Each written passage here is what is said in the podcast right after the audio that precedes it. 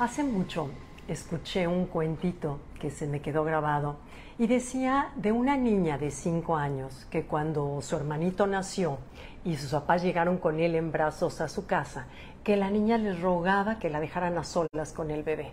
Y los papás decían, pero ¿cómo te vamos a dejar a solas con el bebé en el cuarto? decía, por favor, bueno, les rogó tanto la niña a sus papás que decidieron dejarla solas como tanto le insistió. Pero los papás se quedaron viendo a través de la rendija del cuarto.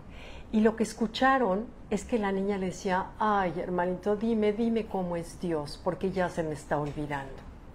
Me encantó ese cuentito, se me quedó grabado porque qué cierto es, y lo notamos en los ojitos de un bebé, en la energía de un bebé, como cargarlo nos llena de esa inocencia, de esa pureza de alma, que en realidad así venimos al mundo todos. Y venimos con esa luz enorme que somos, que forma parte de Dios, la conciencia, el amor.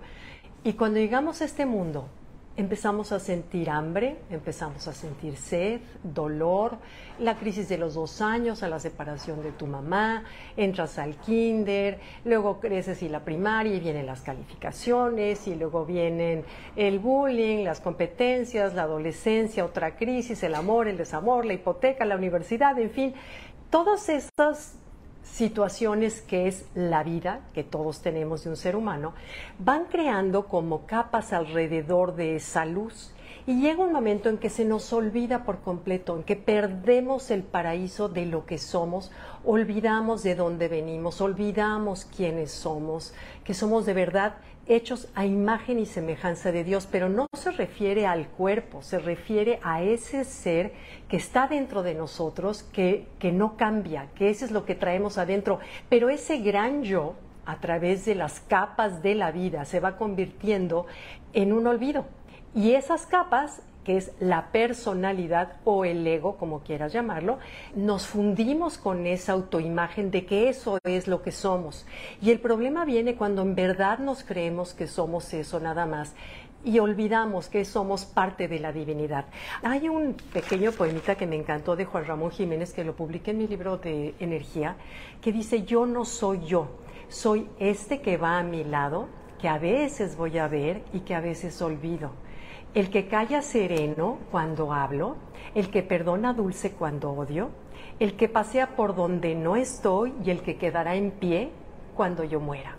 Es eso, describe de una manera poética, es eso mismo del cuentito, es somos esa luz y se nos olvida a través de la vida, ¿ok? Y se va oscureciendo. Entonces nos enganchamos pensando que eso es lo que somos y el ego que es una, palabra que nace en el siglo pasado para definir la personalidad del ego, nuestro yo chiquito, como cada quien quiera llamarlo, pero pongamos, llamémosle el ego para entendernos. El ego, hay cuatro cosas que verdaderamente no puede. Uno, le encanta sentirse especial. Entonces, acuérdate, cuando arriba de esa, de esa luz, de esa llama de luz que somos, creamos una capa gruesa de distintas creencias de lo que somos en realidad y creemos que somos las posesiones y creemos que somos la casa y las marcas que traemos, los estudios que tenemos, hijos de quién somos y el título que tengamos, esas son las distintas capas, ¿ok? Cuando creemos que somos eso y nos identificamos es cuando vienen los problemas. Entonces, al ego le gusta ser especial y sentirse especial. Y por eso es que los que hacen la mercadotecnia saben perfectamente bien eso y apelan a nuestro ego cuando venden o nos tratan de vender algo que sea exclusivo. Un perfume, una ropa, una marca, un, lo que quieras. Cuando es exclusivo, sabe que está apelando esa parte especial que el ego le gusta hacer. Y cuando no podemos ser especiales dentro de algo mejor, entonces somos especiales en a ver quién es más miserable.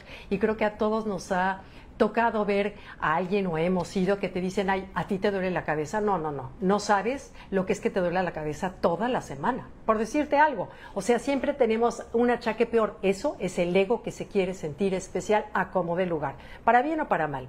Número dos. Siempre quiere tener la razón, que ya lo hablamos en alguna ocasión. Siempre quiere tener la razón porque nuestras ideas mentales son sus posesiones mentales.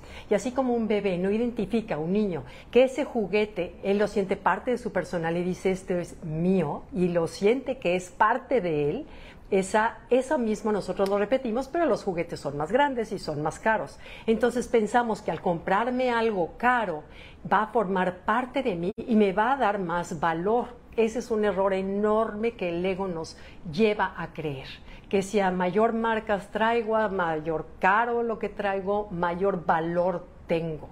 Luego, número tres, otra cosa que al ego le encanta es, bueno, tener la razón, ya lo dijimos, sentirse especial, las posesiones, y otro, ama el conflicto ama el conflicto y esto por supuesto es inconsciente. Siempre el ego busca el otro, busca la crítica, busca, ¿por qué? Porque al criticar al otro es una manera en que yo me siento superior, en juzgar al otro, porque de esa manera el ego se siente superior otra vez. Entonces, necesita de un enemigo, necesita de la otredad del otro para yo sentirme especial, distinto, diferente. Y esa es el origen de las guerras entre las religiones, en que qué Dios es mejor si el tuyo o el mío, se llegan a matar los más religiosos por defender algo que es indefendible si comprendemos lo que es en realidad Dios. Dios no es una persona, Dios es algo enorme, es ese amor que cubre el universo entero forma parte de nosotros. Está en la mirada, está en el abrazo, está en las montañas, está en el cielo, está en la belleza, está en, el alma de nuestros hijos, nuestra. Eso para mí es Dios y no importa la religión que tenga, pero cuando no, tenemos esa idea y nos dejamos llevar por lo que el ego dice, mi Dios es mejor que tu Dios y las guerras, pero que llevan siglos y siglos de existir y que hasta la fecha las padecemos. Entonces, bueno, ¿qué hacer? Creo que parte del mundo estamos despertando a la conciencia en esta evolución que estamos en el planeta, donde ahora cada día es más fácil hablar de estos temas, cuando antes eran tabú, eras rarísimo que hablaras de esto pero bueno, hoy es para la mitad del planeta estamos más conscientes de cuidar la naturaleza, de no tirar basura en la playa, de recogerla si la vemos, de cuidar el agua, de cuidar la luz. Eso es conciencia, de, la conciencia de ver un árbol no como algo utilitario, sino como un ser vivo, de cuidar a los animales. Eso es conciencia y creo que estamos la mitad del mundo en ese camino de evolución y de crecimiento y de entender que somos parte de esa de esa misma tierra, planeta, agua, tierra, animales, árboles, somos parte. Como decía un proverbio chino, decía, la conciencia en la piedra duerme, en la planta sueña, en el animal despierta y en el hombre se da cuenta de que está despierta. Los distintos niveles de conciencia, pero finalmente somos conciencia.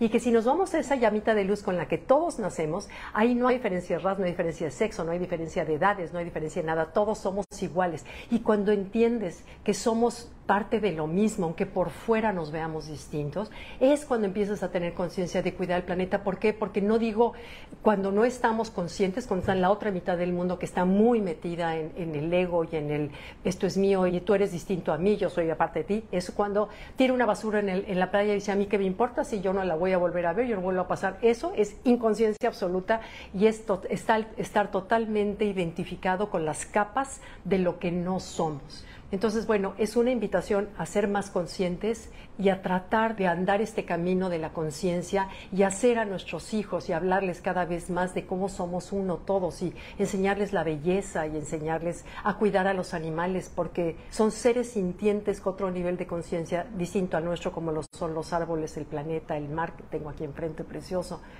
Y, pues eso es todo. Entonces es, es como haber perdido el paraíso, y darnos cuenta de que el paraíso sigue y está dentro de nosotros. ¿Ok? Muchas gracias. Gracias. Los leo. Bye.